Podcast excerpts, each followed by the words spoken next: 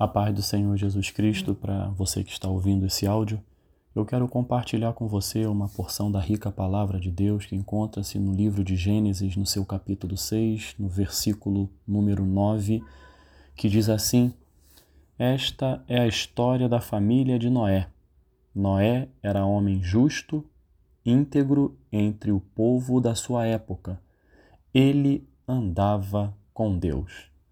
O título da nossa reflexão neste dia é Deus não tem favoritos, Deus tem íntimos. Esse título falou muito ao meu coração, fruto da leitura de um livro de um pastor de dupla nacionalidade, brasileira e argentina, chamado Marcos Brunet. E nesse, e nesse o livro tem justamente esse título: Deus não tem favoritos, Deus tem íntimos. E eu senti no coração de colocar como título desta reflexão o título deste livro, que muito falou e tem falado ao meu coração acerca do favoritismo e acerca da intimidade. E eu busquei nesse texto de, de Gênesis 6, verso 9, que fala da história da família de Noé, que fala da história de Noé, um homem que Deus levantou para cumprir uma grande missão. Deus levantou Noé com um propósito. Deus levantou Noé com um objetivo. A missão de Noé era construir uma arca, porque o local, aquele povo, o pecado era tanto que Deus sentiu a necessidade de, fazer, de limpar a terra do pecado. E a missão de Noé, eu tenho certeza que você sabe, é um personagem bíblico muito conhecido, foi construir a arca e nessa arca colocar tudo aquilo que Deus mandasse colocar dentro dela. Os animais, é, a família de Noé e todos aqueles que quisessem entrar na arca. A arca estava disponível. Noé pregou Noé falou da importância de, de, de se construir uma arca, de entrar na arca, porque haveria um dilúvio que tomaria toda a terra. Então Noé foi escolhido para cumprir uma missão nobre, uma missão dada pelo próprio Deus. E no versículo que nós lemos, está bem claro que Noé não era qualquer homem. Era um homem justo, ok, era um homem íntegro, ok, entre o seu povo. Mas o que tornou Noé importante na seleção de Deus para o cumprimento desta missão está justa, justamente na parte final do versículo que eu li. Ele andava com Deus. Isso mostra o grau de intimidade de Noé para com Deus. E a missão foi dada a Noé não porque ele era favorito, não porque ele era somente um homem íntegro, um homem, um homem justo, um homem bom. Não. Vai muito mais além do que isso. A missão foi dada de construir a arca foi dada a Noé, porque Noé era íntimo de Deus. Ele andava com Deus. A palavra de Deus nos diz em Salmos 25:14 que a intimidade do Senhor é para os que o temem, aos quais ele dará a conhecer a sua aliança. A aliança de Deus com Noé a aliança de Deus com o homem veio por conta da intimidade que Noé tinha com o Senhor. Noé temia o Senhor e o Senhor o fez conhecer a aliança, ou seja, deu a missão a Noé. Isso nos ensina algo muito importante. Deus não, não entrega algo importante a ser feito na mão dos favoritos. Deus, ele entrega a, a, a missão, a obra na mão daqueles que são íntimos, porque Deus não tem favorito, porque a própria palavra diz que Deus não faz acepção de pessoas. Jesus Cristo, quando veio ao mundo e morreu, não morreu por A, B ou C. Jesus Cristo morreu por toda a humanidade. Deus não faz acepção de pessoas e por isso ele não tem favoritos. E nós podemos reportar isso para a nossa vida diária. Aquele que é pai, aquele que é filho, às vezes pensa que o pai tem favoriti, é, é, é, tem um filho como favorito do, em relação ao outro. Ah, meu pai é, gosta mais de, de A, meu pai gosta mais de B. E quando você é pai, você entende que isso não é verdade. O amor de pai, ele é um amor para os seus dois filhos, três filhos, quatro filhos, quantos filhos os pais tiverem. Os pais amam de maneira igual.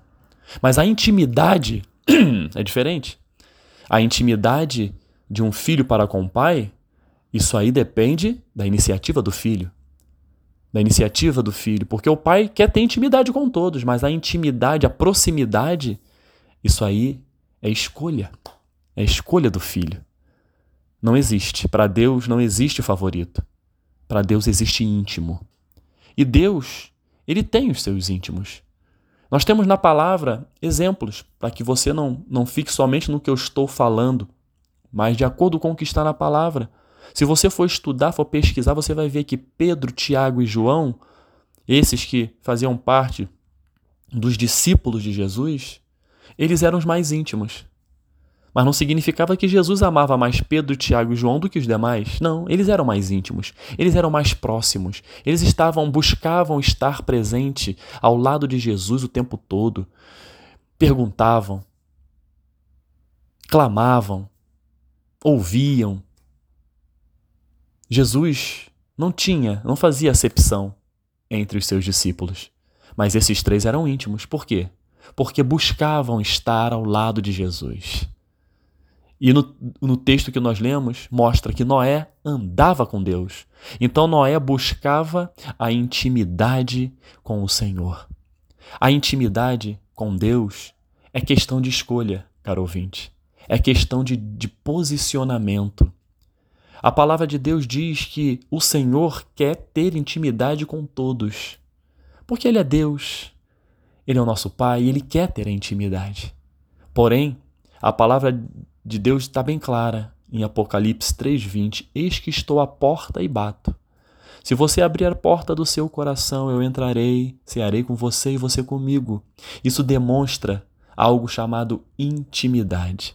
Deus quer ter intimidade, mas ele não força, ele bate. Se você entender neste dia que ele não tem favoritos, que não tem é, filho A, B ou C, que ele ame mais do que o D, E ou F e F, você vai entender que ele não tem favoritos, que ele tem íntimos e ele quer intimidade. A intimidade, o nome já, já diz, é algo entre você e Deus. É, é na sua caminhada de fé que você vai se relacionar com o próprio Deus. A intimidade é questão de escolha, é questão de posicionamento. Mas você tem que entender que um preço você vai ter que pagar. Em que preço? É preço de busca. É preço de você entender que precisa separar tempo para orar para meditar na palavra, para jejuar. Sabe por quê? Porque o próprio Jesus fez tudo isso. Jesus é o nosso maior exemplo em tudo. Jesus é o maior exemplo de intimidade com Deus. Jesus, ele orava. Jesus orava muito, subia ao monte para orar. Jesus jejuava. Jesus meditava nas Escrituras e Jesus falava das Escrituras na sinagoga. Jesus é o maior exemplo de obediência. Jesus Cristo, ele, quando nós abrimos a palavra de Deus e vemos e lemos lá em Filipenses, capítulo 2, a partir do verso 6 até o 11, diz assim, caro ouvinte, que embora sendo Deus, não considerou que o ser igual a Deus era algo a que devia apegar-se, mas esvaziou-se a si mesmo, vindo a ser servo, tornando-se semelhante aos homens. E sendo encontrado em forma humana, humilhou-se a si mesmo e foi obediente até a morte e morte de cruz. Por isso, Deus o exaltou à mais alta posição e lhe deu o nome, que está acima de todo nome, para que ao nome de Jesus se dobre todo o joelho, nos céus e na terra e debaixo da terra, e toda língua confesse que Jesus Cristo é o Senhor, para a glória de Deus Pai mesmo sendo Deus, não usurpou ser igual a Deus. Porque Jesus Cristo foi obediente. E quem é íntimo, obedece. Jesus Cristo veio. Estamos próximos do Natal. Nascimento de Jesus Cristo. Jesus Cristo nasceu porque Jesus, porque Deus, como está escrito em João 3:16, Deus amou o mundo de tal maneira que enviou o seu filho. Daí vem o Natal seu Filho unigênito, para que todo aquele que nele crê não pereça, mas tenha a vida eterna. Jesus Cristo veio, Natal significa nascimento de Jesus. Ele veio cumprir uma missão, nos salvar, nos resgatar, nos abençoar. Ele veio com essa missão. A missão dele é para que eu e você tivéssemos a vida eterna por meio dele. Foi por isso que ele nasceu para cumprir uma missão. Assim como Deus deu uma missão para, para Noé, Deus deu uma missão para o seu próprio filho, seu filho unigênito. Noé construiu a arca, Jesus veio para salvar. Então, o nascimento de Jesus Cristo, ele não precisa estar fixo a uma data. Muitos dizem que não foi no dia 25 de dezembro, estudiosos dizem que foi em março, abril, por volta disso. Não importa. O importa é que ele nasceu. E ele nasceu para cumprir uma missão. E ele só veio cumprir essa missão porque ele era íntimo do Pai, ele, era, ele é filho do Pai. E o Pai sabia a quem dar a missão. E deu a missão ao seu filho Jesus porque tinha intimidade. Jesus Cristo era íntimo, muito mais do que favoritismo. Ele tinha intimidade com o Pai, ele tem intimidade com o Pai. Não é à toa que ele está à destra de Deus intercedendo por mim e por você. A intimidade não acaba. E essa intimidade é, é que faz com que eu e você hoje possamos estar aqui falando dele, porque ele teve intimidade. Ele é exemplo de intimidade. Ele nos ensina a obedecer. Que esta palavra neste dia possa encontrar um espaço especial no seu coração. Que você não fique achando que você não tem valor aos olhos de Deus eu, eu reforço: Deus não tem favoritos, Deus não faz acepção de pessoas. Ele amou o mundo inteiro que enviou seu Filho. Daí vem o Natal. Para que todo aquele que nele crê não pereça, mas tenha vida eterna. Então levante a sua cabeça. Deus quer intimidade e a intimidade parte da escolha. Escolha hoje. Se posicione hoje para ter intimidade com Deus. Não seja religioso, ao ponto de querer fazer dogmas para essa intimidade. Já está escrito na palavra. Já está escrito na palavra de Deus. Busque a Deus em oração. Obedeça o que está escrito na sua palavra. Busque a palavra de Deus. Meditar na palavra de Deus. Se posicione. Jejue.